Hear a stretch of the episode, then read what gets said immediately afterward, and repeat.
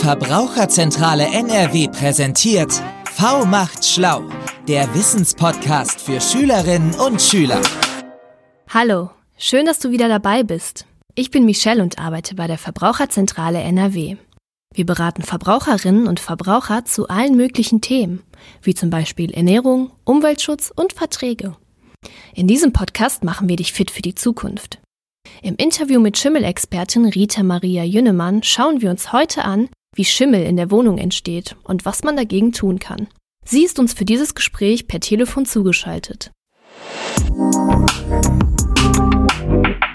Hallo Rita, schön, dass du uns heute über Schimmel aufklärst.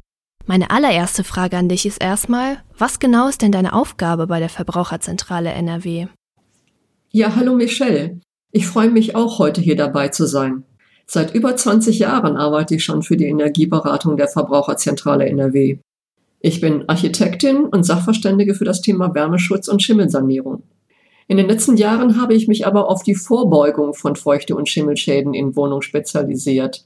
So kann ich unsere Energieberaterinnen und Energieberater mit Fachinformationen und Fortbildungen unterstützen. Warum ist Schimmel in der Wohnung denn überhaupt problematisch? Nun, die meisten Menschen sind erschrocken, wenn sie Schimmel in der Wohnung entdecken. Sie fühlen sich dann unwohl und sind verunsichert, weil ja anscheinend etwas schiefgegangen ist. Und oft stellen sie sich die Frage, wer daran schuld ist oder ob sie was falsch gemacht haben. Sie haben aber auch Angst, dass sie davon krank werden können. Und es ist tatsächlich nachgewiesen, dass Schimmel in der Wohnung und vor allem die Schimmelpilzsporen sich auf Dauer auf die Gesundheit auswirken können. Insbesondere dann, wenn schon jemand Probleme mit den Atemwegen hat, wie zum Beispiel bei Allergien oder Asthma. Daher muss Schimmel, wenn er entdeckt wird, schnell beseitigt werden. Oder am besten, er darf gar nicht erst entstehen. In unserer letzten Folge hat unser Energieberater Carsten schon erwähnt, dass sich Schimmel an den Wänden bilden kann, wenn die Temperatur nicht richtig eingestellt ist. Aber wie entsteht Schimmel denn genau? Ich erkläre das am besten mal daran, wie Pilze entstehen. Denn auf einem Schimmelbelag kommen viele Mikroorganismen zusammen. Das meiste davon sind Bakterien und Schimmelpilze. Damit Pilze wachsen können, sind aber drei Bedingungen notwendig. Erstens, es müssen Sporen da sein. Zweitens, diese müssen auf einem passenden Nährboden landen. Und drittens, da muss es dann genug Feuchtigkeit geben. Jetzt sind die Sporen von Pilzen überall in der Luft draußen und auch in der Wohnung. Je nach Jahreszeit mal mehr, mal weniger. Das können wir kaum beeinflussen. Diese Sporen müssen aber dann auf einen für sie günstigen Untergrund, dem sogenannten Nährboden, landen. Pilze können aber erst dann wachsen, wenn die Sporen auf dem Nährboden genug Feuchtigkeit bekommen. In der Wohnung können auch Schimmelpilze entstehen, auf der Blumenerde oder im Kühlschrank an Lebensmitteln und leider auch auf einer Tapete in einer Raumecke oder in Fugen im Badezimmer, wenn diese lange feucht sind.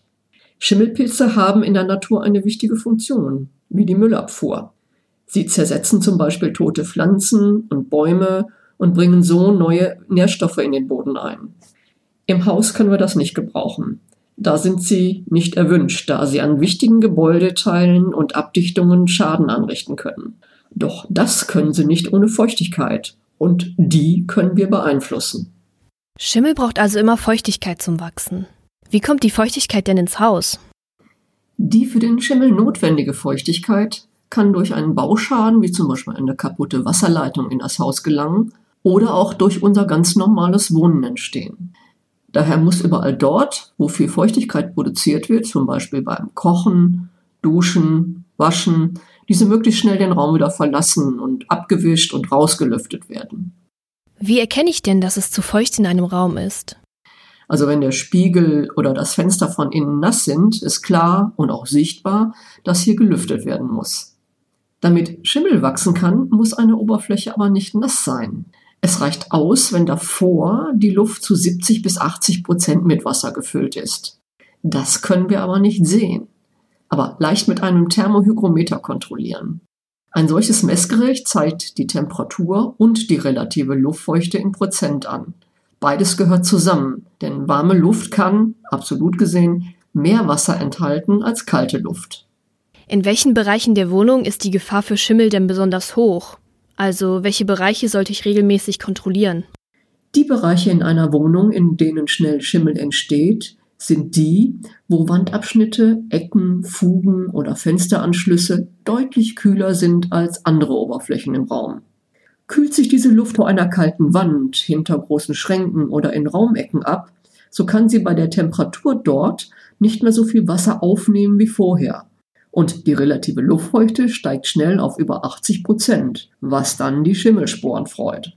Das kommt leider ganz oft in schlecht gedämmten älteren Häusern vor.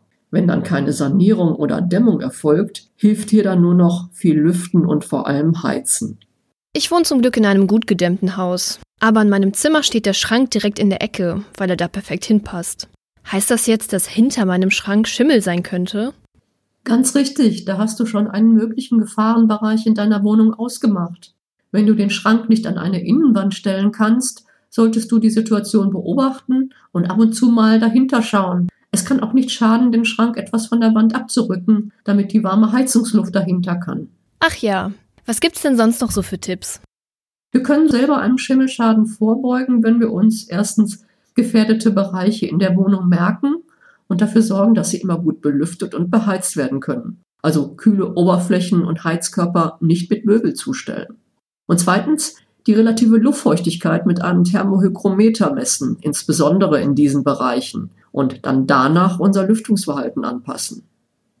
Es gibt aber auch technische Vorsorgemaßnahmen. Das sind Bauschäden, die man entdeckt, schnell dem Vermieter oder der Vermieterin melden oder wenn man Eigentümerin und Eigentümer ist, die schnell reparieren lassen.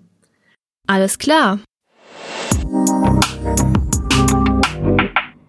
Gesundheitsschädlicher Schimmel kann also immer dann entstehen, wenn zu viel Feuchtigkeit in einem Raum vorhanden ist. Deshalb sollte ich vor allem nach dem Duschen oder Kochen gut lüften, damit überschüssige Feuchtigkeit schnell aus dem Raum gelangen kann. Da sich Feuchtigkeit besonders auf kalten Oberflächen niederschlägt, sollte ich kalte Bereiche wie Außenwände und Wandecken regelmäßig kontrollieren und dafür sorgen, dass sie ausreichend beheizt werden. Und am besten nicht mit Möbeln zustellen. Vielen Dank, Rita, für die vielen Tipps. Tschüss! Ja, tschüss, Michelle. In unserer kleinen Serie zum Thema Heizen, Lüften und Schimmel vermeiden haben wir von unseren Expertinnen und Experten praktische Tipps dazu erhalten, wie man möglichst energiesparend heizt und richtig lüftet, um die Entstehung von Schimmel zu vermeiden. Falls du noch Fragen hast oder wissen möchtest, an wen du dich wenden kannst, wenn du Schimmelprobleme zu Hause entdeckst, dann schau doch mal auf verbraucherzentrale.nrw slash V macht schlau vorbei. Dort haben wir die wichtigsten Infos nochmal für dich zusammengefasst. Außerdem findest du dort ein kurzes Abschlussquiz, mit dem du dein frisch erlerntes Wissen nochmal überprüfen kannst. Mach's gut!